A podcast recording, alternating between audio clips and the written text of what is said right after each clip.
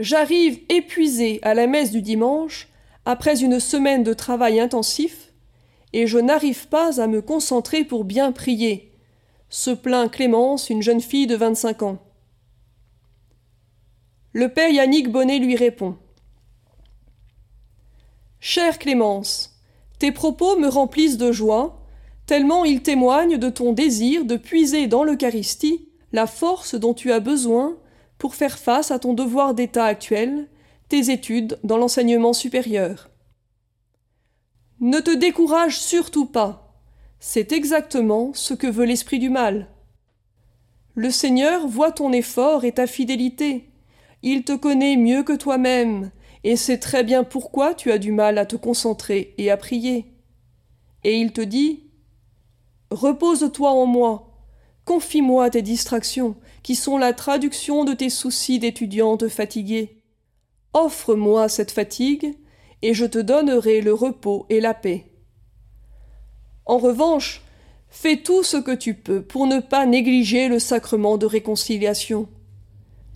Parmi ceux qui ont gardé la foi, nombreux sont ceux qui se confessent peu ou pas.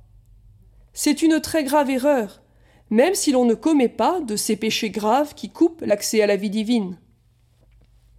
Car le sacrement de réconciliation reçu régulièrement, une fois par mois et le minimum syndical, donne un coup de fouet spirituel, ranime la ferveur, consolide l'espérance et la nécessaire confiance en soi, et met en déroute le découragement. La confession est un acte d'humilité qui nous rapproche de celui qui dit Je suis douce et humble de cœur, mais également de celle qui dit Je suis la servante du Seigneur, et aussi de celui qui ne dit rien, Joseph, mais qui est silencieux parce que, pense-t-il, entre Jésus et Marie, que pourrais-je bien ajouter? Chère Clémence, tu as l'âge de mes petits-enfants, intermédiaire entre les vieux de trente ans et plus et les petits de huit ans. Et il y en a quelques-uns qui rament dur pour avancer dans leurs études. J'ai vécu cette purge à ton âge, et la fidélité à la messe dominicale m'a soutenu quand j'en avais ras-le-bol avec l'impression que le Seigneur m'oubliait. Il m'a toujours fait percevoir à temps qu'il n'en était rien.